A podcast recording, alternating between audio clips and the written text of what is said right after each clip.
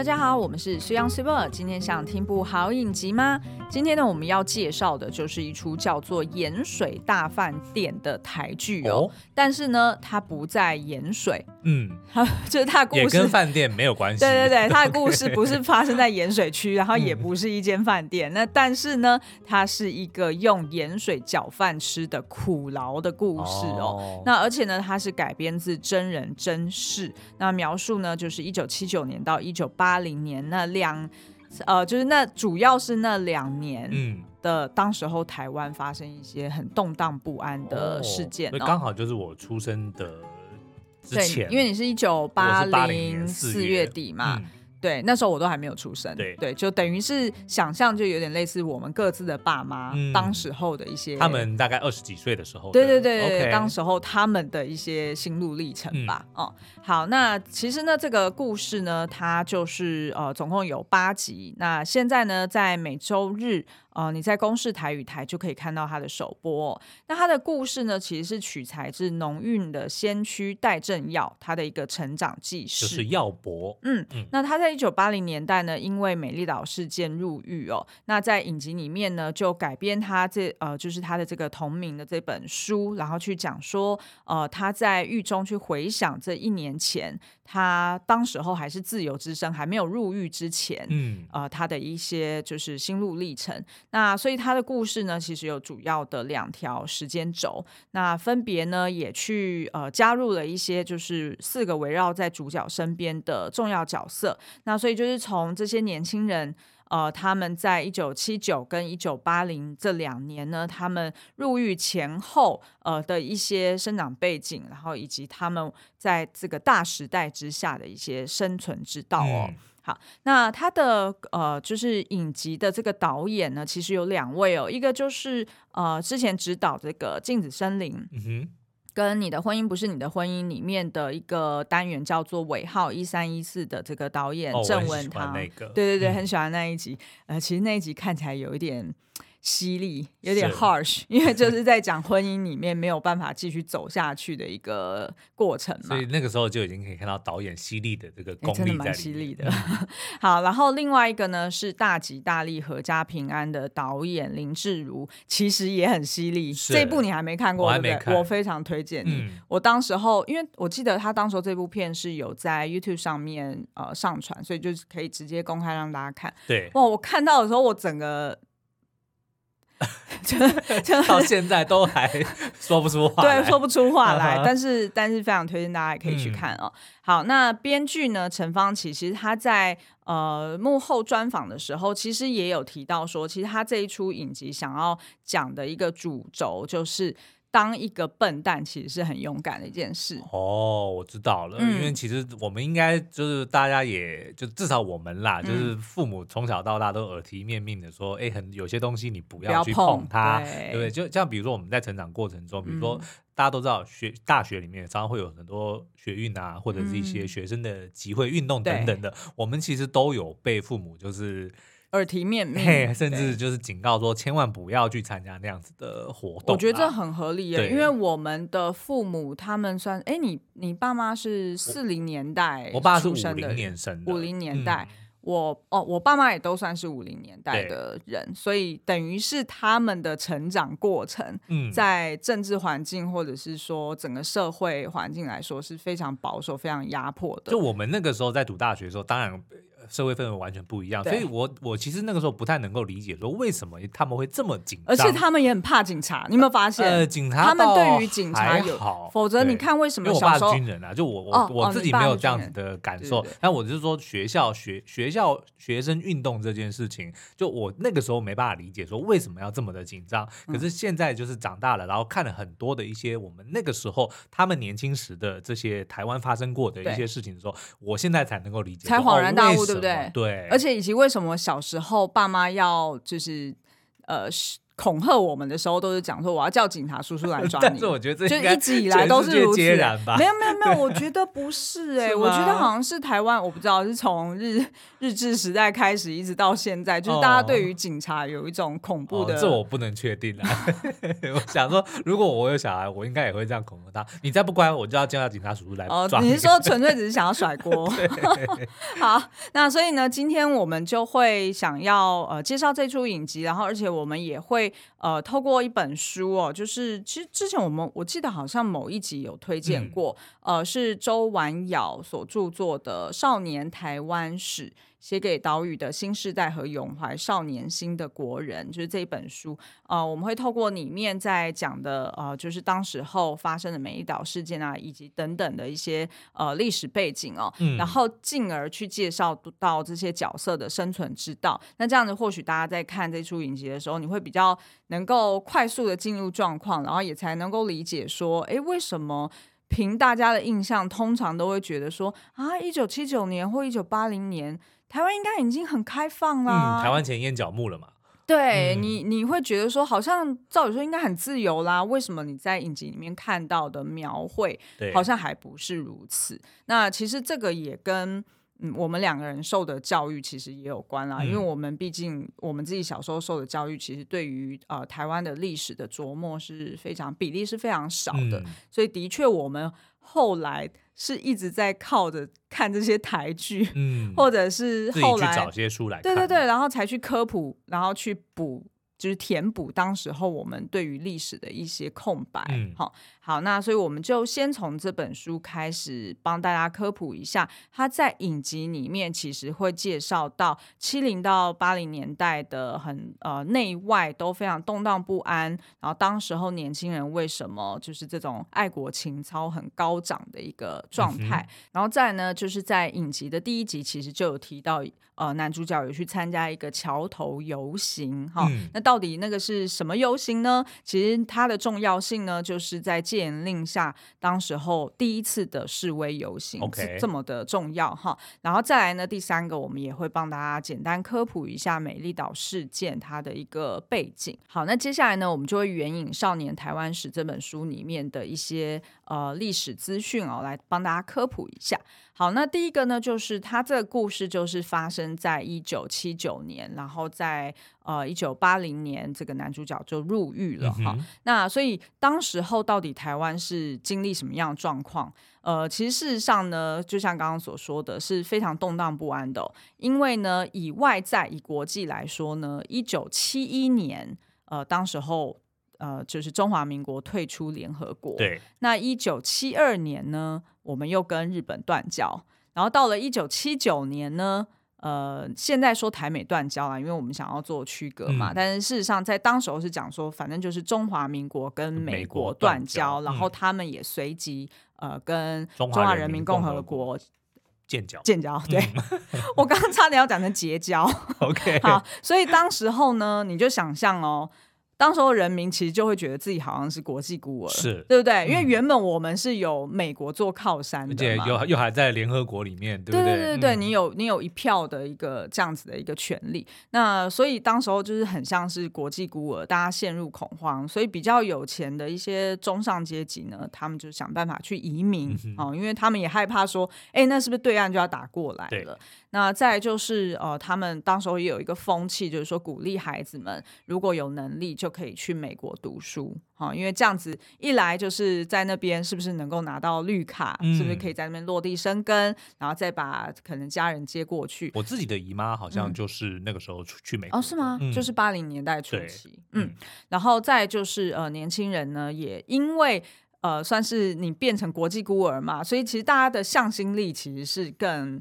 更更强的，就等于是说，大家会觉得说啊，我们要为这个国家做些什么？我们想要做出一些改革，或者是做出一些转变哦。那所以其实蛮多年轻人他是想要从政的，嗯、那他也参与了选举。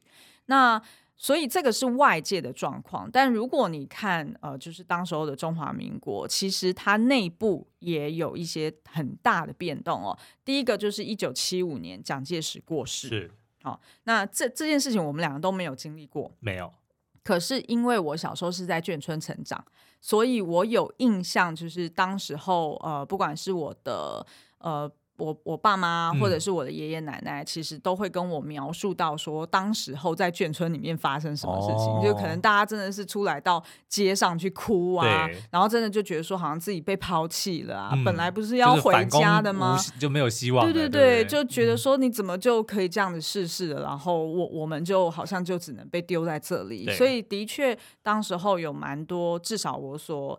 印象中就是那些比较年长的邻居们，嗯，其实他们是很。绝望的，对，他们并不知道，就是有点像是不知道自己何去何从了。而且他们的家都还认为还是在中国大陆。哦，是的，是的，嗯，好，那所以一九七八年，就是过了三年之后呢，蒋经国接任，嗯，好，那到了一九七九年呢，的确就呃在高雄就爆发了桥头示威，哈，就是桥头游行，然后以及美丽岛事件。对，那其实在这中间，其实在桃园也有发生一个中立事件哦，所以其实。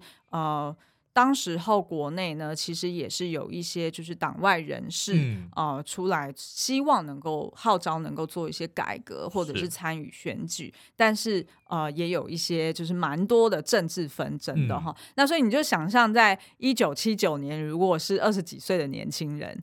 你就想象哦，你的印象中就是你小时候哦，就是中华民国突然就退出联合国了，然后怎么突然就被日本还有美国抛弃的感觉？嗯、好，你就想象你那你是那时候的年轻人，就是在外面你是突然被孤立了，然后当时候的国内呢，诶，本来大家就是觉得说会一直执政的这个。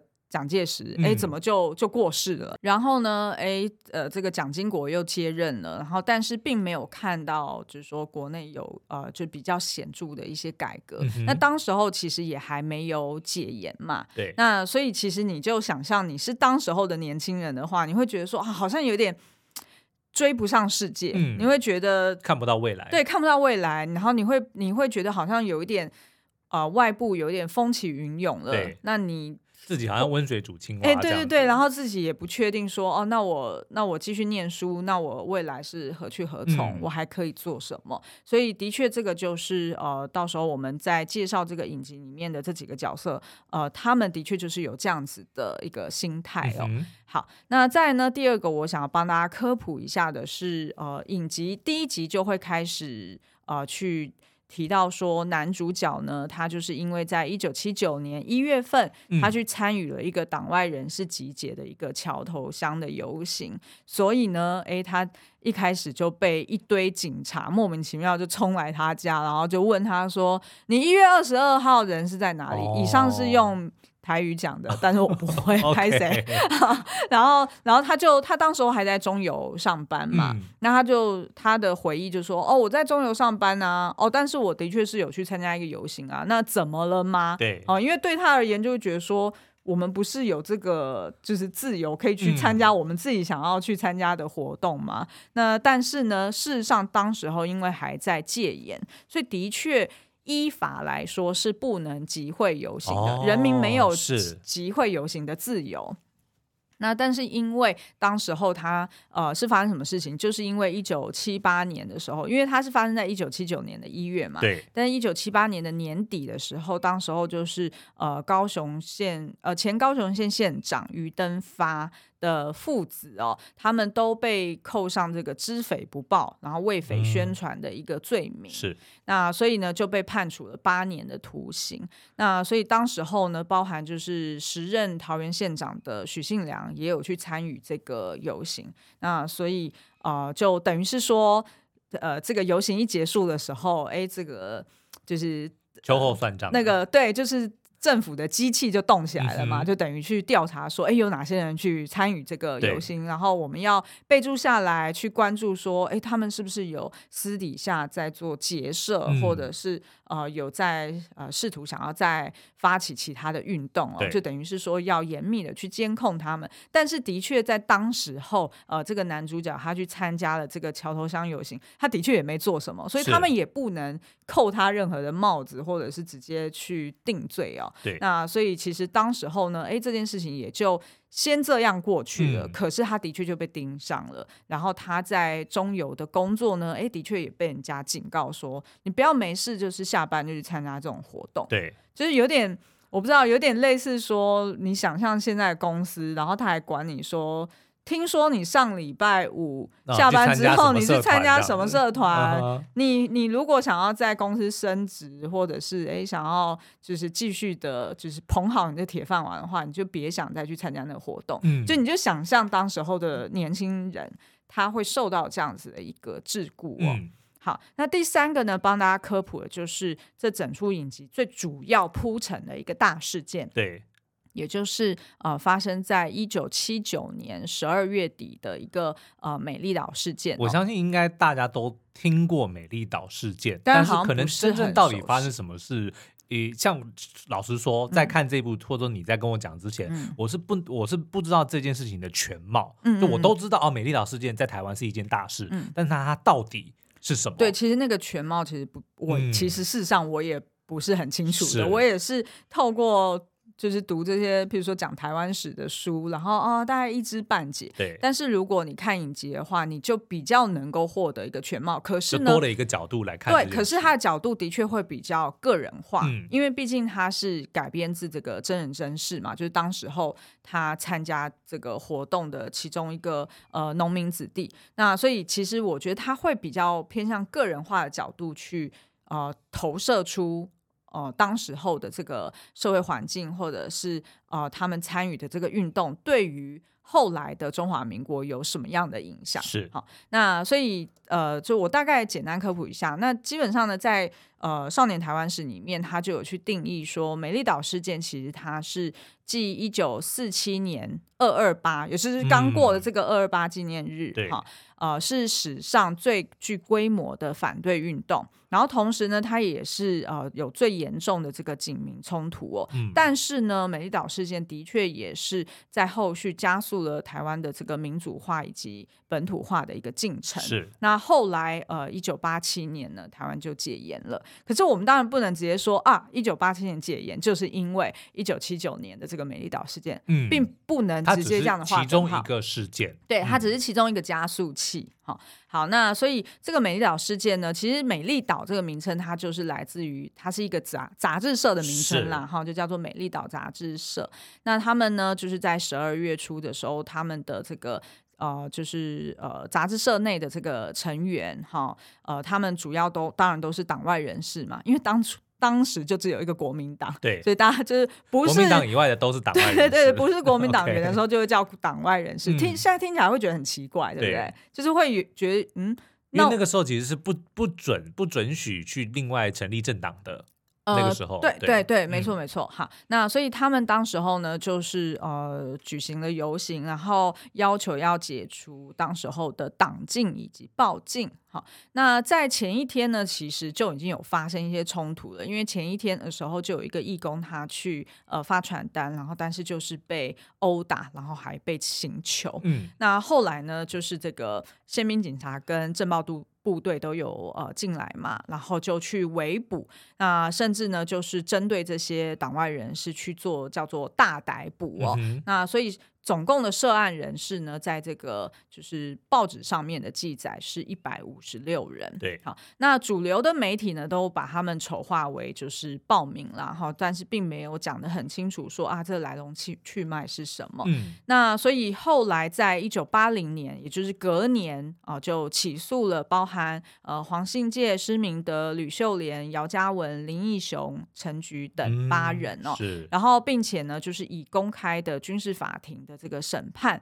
呃，受到这个国际的瞩目哦。那一周后，也就是说审判的一周后，还发生了现在大家也应该时常有，应该说有听过，但是很有可能你也不太确定是什么的林家血案。嗯，好，也就是当时候的台湾省议员林义雄，他的住宅遭到不明人士闯入，哈，然后他的妈妈，然后以及他的呃一对双胞胎的女儿都。被杀害了哈。嗯、那至今呢，并没有全面破案。我的印象中呢，在几年前，监察院其实的确是有公开一些文件哦，嗯、然后也有一些调查指出呢，呃，就是当时候可能是呃，就是军方的鹰派人士，哦、对，但是实际的凶手到底是谁去下的这个杀手？并不知道，对，所以等于算是这个林家血案到目前为止，对他还是没有全面的破案哦。嗯、那所以其实这个就是美丽岛事件，以及他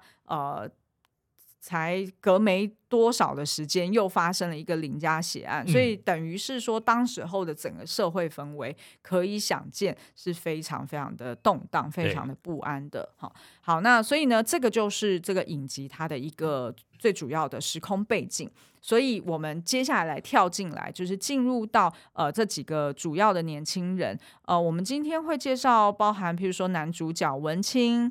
然后再来就是跟他对立的一个，算是呃，你可以先把他暂且把他当做是影集里面的一个反派，嗯、叫做阿德哈。然后再来就是文清，也就是男男主角的这个女朋友阿纯。好，我们就是呃先介绍这三个角色。那我们来看看说，那他们在当时候动荡不安的呃这个历史背景之下，他们怎么去生存哦？其实我觉得，如果把我现在的我放到那时候，我觉得我应该。我好像有一点不知道怎么活下去。Oh. 就我觉得，如果我已经经历过了现在这种这么自由奔放的感觉的时候，然后又要我回去，然后回到那种环境，嗯、尤其又是一个女性在八零年代的时候，对，我觉得一定是非常的压抑的。所以，如果要穿越的话，你不会选那个时代的？我绝对不是，我绝对不要轻易的穿越到那时代。好，我们来介绍一下第一个角色，就是男主角。呃，文青，那他其实就是我们刚刚前面讲的，就是呃，这个代政耀耀博的对这个原型人物哈，以以代政耀耀博为原型的角色，哎，对对对，没错没错，这样子文法才是对的。好，那他是由演员张耀仁所饰演的。那这个文青呢，他一直以来都是时常在不同的场合都会被他的朋友们戏称叫做“戆囝”，哦，就是傻子啦，哈，就觉得说啊，他就是一个蛮。呃，富有理想啊，然后很单纯啊，然后在思考的时候，其实也都是比较直向的。欸，但是我现在看他的这个剧照的造型啊，嗯、就是黑框眼镜啊，然后穿着这个格子衬衫，拿着一个相机，嗯、其实就跟现在的文青少年的造型很像。哦，因为现在就是复古风啊。但我跟你说，我第一次看到他的时候，想到谁，你知道吗？嗯、想到我爸。哦。我爸那时候的造型一模一样，是很有可能那时候的。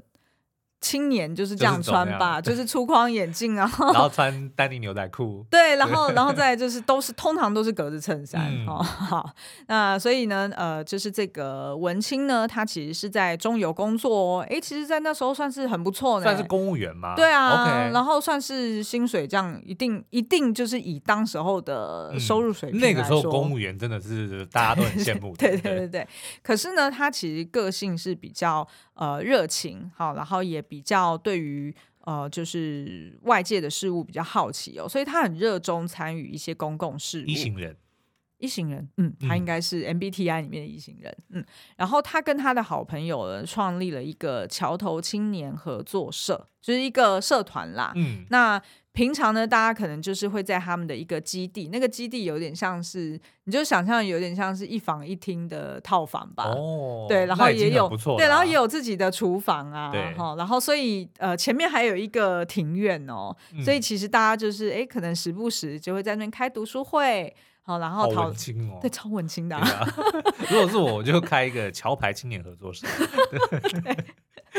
对然后打桌游，对，然后呢，他们当然也会讨论到一些时事嘛，难免的。嗯、你说那时候也没有什么社群媒体，对，然后报纸也都是官办的啊，嗯、就是报纸你就想象就是一定就是宣传政府好棒棒嘛，然后或者就是讲一些。就是大家一致会讲的那些话，或者是关心的事情。是，可是可能对于当地，哈，就是他们他们是住在高雄那边，那其实就是对于他们自己当地的一些在地的一些呃，就是运动啊，或者是改革啊，就是没有没有机会可以透过这些比较公众媒体的方式去取得资讯，所以就是三五志同好友就会凑在一起来聊。对对对，没错。那他们有时候呢聚在一起，还会模仿那种就是上台演讲的意见领袖去演讲，是就是慷慨激昂的，哦、就是自己扮演 KOL 的概念啦。对对对。然后，所以呢，文青其实他暗地里是有想要就是离职的，嗯、有想要放弃他的中油的工作，但是呢，的确就是因为他是出身农家，所以他爸妈都是。呃，农夫农妇，那其实是蛮辛苦的。那他妹妹呢，也还在读书，好，那所以对他来说，他觉得啊，好像我赚的这一份钱很重要呢，嗯啊、因为我们家的地还抵押给那种钱庄嘛，嗯、所以其实他们家又没有还完这个钱，然后每个月还要付利息。然后他爸妈又不可能再去找别的工作，那妹妹又还那么小，所以他就觉得说啊，我好像一家，就是他有一点像是因为他是长子，所以他觉得他是一家之主，是，所以他会扛起这样子的责任哦，就没有办法很放心的去追逐他在政治里面的一些理想。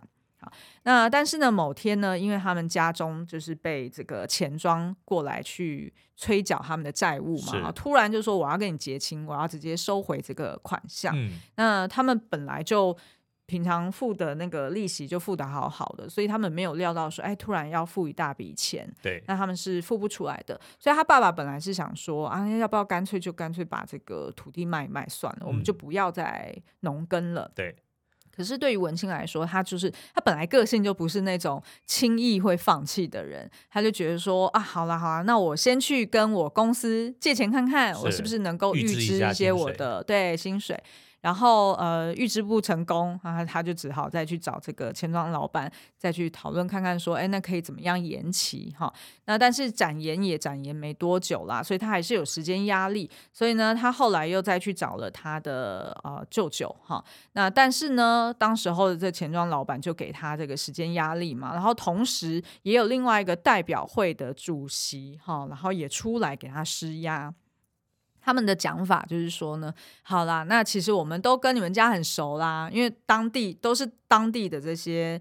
算是好几代可能都住在那边嘛，所以大家都哦，我认识你爸爸，然后你也认识我爸爸，就是类似像这种的关系，都相亲了。对，嗯、然后所以就讲说，好，那要不然这样子，因为呢，这个代表会主席他自己本身是在政治上面是有有一定的地位，然后他也要继续参选下去，然后他觉得这个文青呢，哎，你自己这文艺青年办了一个合作社，对，所以你就有。票仓嘛，因为要不要当我的庄脚的概念哈，然后所以就说，那不然这样子，我帮你吸收他进来，对，我帮你还这一笔债务哈，嗯、全部帮你还清哦，所以你日后都不用烦恼了。可是呢，你来我底下工作，哦、你当我的什么？我不知道那叫通常叫什么。幕僚或者是助理的概念哈、嗯，那你也把把你那些合作社或者是你爸爸平常也有交好的一些朋友哈，对到时候如果真的要选举，那你也帮我去按捺那些人，帮他经营地方势力的意思，哎、是就是如此。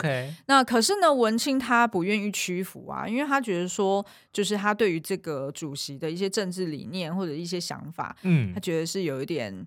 黑幕重重，他就要反过来说，不然你出钱支持我来选，对对，好？好他应该要这样谈，对对对。可是可能那时候的青年是比较单纯一点，然后他就决定说他要自寻出路哈，所以他后来的确就是想办法去还清，呃，也呃算是暂时搞定了这一笔债务哈。嗯、其实也蛮厉害的，就是在这个时间压力之下，那可是呢，他对于这个理想的坚持呢，其实也开始。呃，显露出一些不好的预兆在前头了，嗯、因为等于是说，大家都看出来你在政治上面你是有你自己的。意图的，呃，有自己的意图，有自己的打算，有自己的野心，我怎么可能让你这个出头鸟出来跟我分赃呢？嗯、对不对？哈，他们当然就是旁人是这样子去想的嘛。那所以其实就开始透过各式各样的方式想办法要去打击他哦。所以其实对他来说，我不知道，如果你是他，就是本来你中游工作做得好好的，然后。呃，你很有可能又可以交一个女朋友，然后爸爸妈妈也都还身强体健，嗯，其实基本上应该是可以比较相对来说比较舒服的过日子的人。是但是呢，他就不是如此。哦，对对啊，所以他是理想青年，我不是啊。对，所以 后来人家就入狱了哈。嗯、好，所以这个就是他的故事。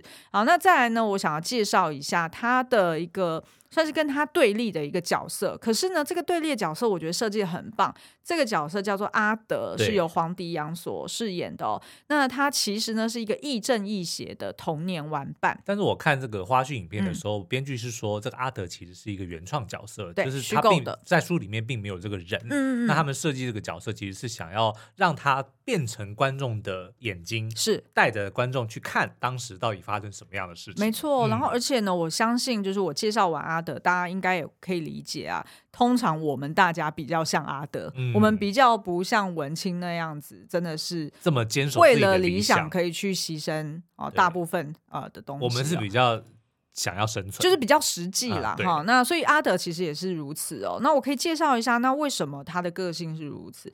其实呢，他在出生之前呢，他的爸爸就曾经因为在呃白色恐怖时期庇护过。呃，庇护过政治犯，对，所以就是曾经有让政治犯偷偷住在家里，哦、然后但是呢就被发现了嘛，所以他爸爸其实后来就被枪杀了，所以就比较像是返校那样子的情况。哦，对对对，有点累，就是在因为等于是阿德的上一代嘛，哈，那所以呢，其实呃，当时候阿德还没有出生，那当他妈妈把他生出来之后呢，就把阿德留给了他在务农的这个婆婆，哈，也就是阿德的阿嬷去独自抚养，所以等于这个阿嬷呢是非常非常害怕政治的，嗯，也会对这个孙子耳提面命说啊，你就是好好的过日子啦，低调过日子，哦，就比较像一般人，对对对，嗯，你不要熊康熊胖，其实我相信我。我们各自的父母也都是。这样子的心态哦，因为就会觉得说，在那样子的大环境之下，你当然是自保为上嘛。嗯、那所以其实阿德呢，他发现他的这个好朋友文清，然后以及另外一个好兄弟阿黄，发现这两个人居然都就是有点像误入丛林的小白兔一样，嗯、很单纯的想要在那边。抱持着理想，然后去冲撞，对，去冲撞体制，所以他就跟他们渐行渐远了哈。因为他想要明哲保身，哎，对，嗯、然后而且也因为就是你想象，就是他是有阿嬷独自抚养的嘛，所以他们家其实也欠蛮多债的。嗯、所以其实阿德呢就去钱庄去作为呃钱庄老板的打手，好，就就是有点像是专门时间到了你就去收钱的小弟哈。嗯、所以其实呢。呃，因为他从小就在这个地方长大嘛，所以其实乡亲们呢就会其实很鄙视他，对，把他贴标签，对，就会觉得说你怎么可以帮着一个走狗，对，走狗哈，你怎么可以帮着别人？然后我明明就是你的阿坚呢，阿伯呢，你怎么可以这样子对我们？哈，所以等于算是时常会。给他考试，然后给他挖苦，嗯，然后呢也会去讲说啊，我认识你爸，那你爸如果知道你今天这个样子，哈，他一定会怎么样怎么样，等于就是对于阿德来说，他就会更痛苦，对，哈，因为其实他一方面呢，当然也会。觉得说他希望是被相亲或者被他这些好朋友们所接受，嗯，但是二方面他真的不得已，他真的得要为了阿嬷的健康，对，他自己他得要生存嘛，对，出来去扛那个债务，而且重点是啊，是你们借的钱，又不是我塞给你，对，对不对？然后第三个，其实我觉得，当然，因为呃前面剧情还不会演哦，可是我相信大家应该就是慢慢的会越来越喜欢阿德这个角色，你会理解到说，如果你是阿德，嗯，你爸爸曾经是庇护一个陌生人对，然后被枪杀，然后导致你自己也被呃，等于是你自己也被母亲给抛弃所以他也他爸爸也不认识对方。呃，就是呃，目前我看我试看还没有揭露，我不确定是不是真的，到底认不认识。对，但是就是就是对对阿德来说是一个不相关的人，人结果害得我爸爸死掉。对，所以他就会怪他爸，嗯，他就怪他爸说你。你没事给我搞这些做什么？对对对对，然后你害我现在人生这么的凄惨，嗯、所以他其实跟他爸是有一个呃很强烈的心结的哈。那所以呢，其实这个阿德，相信大家听到现在会觉得说，他其实就跟很多那种刚出社会的年轻人一样，他知道他得要翻转阶级，嗯。所以他就得要去趋吉避凶，所以在当时候的这个体制本身就是那种恩威并济啊，是就是我给你一点甜头，同时使用，对，然后你如果哎不知好歹哈，那我就把你给怎么样了。嗯、所以其实他当然就是在这个体制的利用之下，他就变成了他们运用的一个棋子。是，所以事后他呃日后他的这个呃就是。呃角色会非常的吃重，等于是他会一直跟在这个文清的身边。嗯，那不管是要背叛他，还是跟他呃结盟，哈，这个我就不爆雷了，就让大家去看。嗯、那但是呢，大家应该就是很能够从阿德的角色去理解到说，哦，文清为什么要这样做？是，然后慢慢的，你也可以。有点变成像是阿德那样子，你会陷入一个两难，说那我到底是要继续跟着体制，嗯、还是说还是要帮我的朋友？对，还是要帮我的朋友？嗯、那帮我的朋友同时，我是不是也能够跟我的父亲和解呢？好、嗯，好，那所以这是第二个角色。那第三个呢，就是女主角阿纯。那阿阿纯呢，她的一个生存之道，我会说就是。面包可以自己赚，但是呢，嗯、爱情对他来说是非常难得的，所以他也陷入到一个天人交战的一个境地哦。对，那他是由吴子飞呃所饰演的，他的角色呢是一开始是非常神秘的、哦，因为他就带着一个十五岁的妹妹。然后就住在这个文清家附近，嗯、但是呢，就这两姐妹住，然后也没有爸爸妈妈，所以是外地来的，对，外地来的。那所以其实大家都对他们很好奇啊，就说：“哎，哪来的就是年轻女子，为什么没有、嗯、呃，就是父母在身边呢？”好，那但是其实前面他都有一点欲言又止哦。那原来呢，就是因为他爸爸是一个赌鬼，对。然后也是一个酒鬼，然后还会对他们家人家暴哦，所以当时候的这个呃阿纯呢，他就决定带着他妹妹逃离这个原生家庭。那他呃就是应该是从北部过来的一个孩子，嗯、那所以他后来呢，就是透过这个文青的妈妈介绍他到这个当地的一个呃中餐厅去工作哈。嗯、那所以他等于是在那边洗碗的同时呢，他还要就是面对就是。餐厅有钱少爷以及餐厅二厨时不时对他的骚扰，OK，因为等于他外貌是比较清秀的嘛，哈、嗯，然后又有一点楚楚可怜，然后又有一点神秘感。哎，欸、对，又有神秘感，嗯、所以其实呢，这个餐厅老板的儿子呢，哎，是很喜欢他的，但是呢，就是就是会很想要跟他亲近，只是不晓得要怎么跟他亲近。好，那这个阿纯呢，所以他每天上班，你就想象嘛，就是那个餐餐厅的那个二厨叫做曹基，嗯，他就会动不动就是拿东西来给他说，哎。我我在外面买的什么什么饼啊，给你吃啊，你吃嘛，你吃一口嘛，你吃嘛，就是人家明明就在那边洗洗碗，然后双手都打利落，然后他还要在那边硬推东西给人家吃。哎，怎么跟我好像每次 都会塞东西给你吃？但是呢，他还会对 他你吃嘛，补充蛋白质，你吃嘛。但是也是会对阿纯手来脚来的，哦、然后好像跟我一样，然后也会讲说啊，你明明早上好好的，你为什么现在对我不理不睬？哎，好像其实明明也没有，因为阿纯根本就没有跟他交往，可是呢，他表现出来的。态势就好像一直说，其实你就是我的女人了啦。Oh. 我我给你吃东西，你就要跟我在一起，啊，就有点像这样子比较 大男人主义哈。那所以他就是一方面他要推，就是想办法每天去应对这个曹基对他的一些骚扰。嗯，那二方面呢，就是说呃，这个餐厅的老板娘的儿子叫做建伟哦，呃，他还在读书，然后他其实是一个高材生。然后后来也考上了这个司法官，哦、他其实也是有理想的，等于他跟文清呢，其实也算是好兄弟，一个体制内，一个体制外。对对对，嗯、然后他真的就是希望他可以从体制内去做一些改变，好对，那所以他其实也是建伟也是一个有理想的人，可是呢，他也是偷偷的喜欢阿纯哦，嗯、就是一天到晚就是不读书，然后。哎，那也蛮厉害的。对啊，不读书那边不读书，然后思春嘛，就是在他的笔记本上面一直写“纯纯纯纯纯”，而且都是写“纯”这个字这样子。然后，所以他其实也是对阿纯也会呃示好哈，也会蛮殷勤的。那但是呢，其实阿纯对于这两个人都没有意思。当然是喜欢男主角啦。当然了，一定要的哈。这个文青呢，他毕竟。呃，虽然他是出身农家哈，就是并不是一个哦、呃，就是说非常很优渥的一个家庭。可是呢，因为文青的个性本来就很乐观，对，然后又、嗯、又文青，对不对？名字都叫文青，对，又很文青。然后呢，他又比较呃开朗嘛，好，那所以其实很多时候跟阿纯的互动呢，阿纯就会觉得很可爱，嗯，然后很很单纯的一个。可爱的直男，然后会逗他笑嘛，对不对？对，然后也会逗他笑，然后也会送他一些小物哈，然后而且呢又抱有理想哈。那但是呢，他就发现说，可是那个理想呢，在这个时代来说是，是不能当饭吃的，对，是不能当饭吃的，嗯、而且是有危险的。那因为毕竟阿纯不是只有他自己一个人要照顾嘛，他也要照顾他的妹妹。所以想必呢，接下来的剧情就会发展到说，那阿纯他势必得要选择，对，他得要做出选择，嗯、亦或是他都不选择，他都靠他自己。事实上，他是有能力可以靠他自己的，嗯、只是说他可能呃，在当时候呃，就是。性别平等的这个呃观念还不是很普及的状态下，他得要一直想办法去保护自己啊！哈，嗯，好，所以呢，以上就是我们介绍的这三个主主要的角色。那相信大家应该都还蛮期待说啊，那他在这个。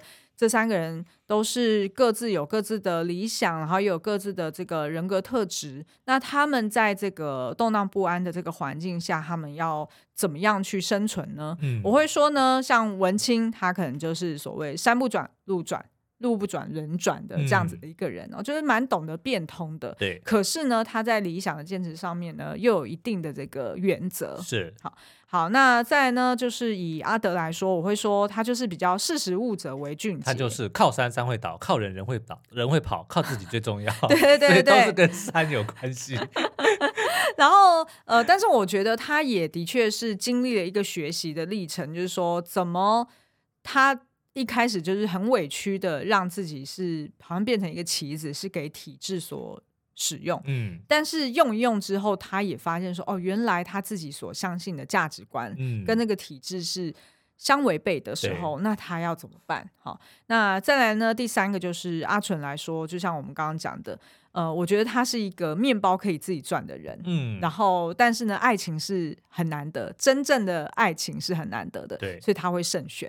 那所以这是以上这三个年轻人的不同的生存之道。那也欢迎大家呢，在每周日晚上八点可以到公视台语台哦去看全球的首播。嗯、那现在，诶，现在播出应该已经有两集了，是好，所以欢迎大家可以去看哦。好哦，那今天节目就到这边，我们下次再见，拜拜。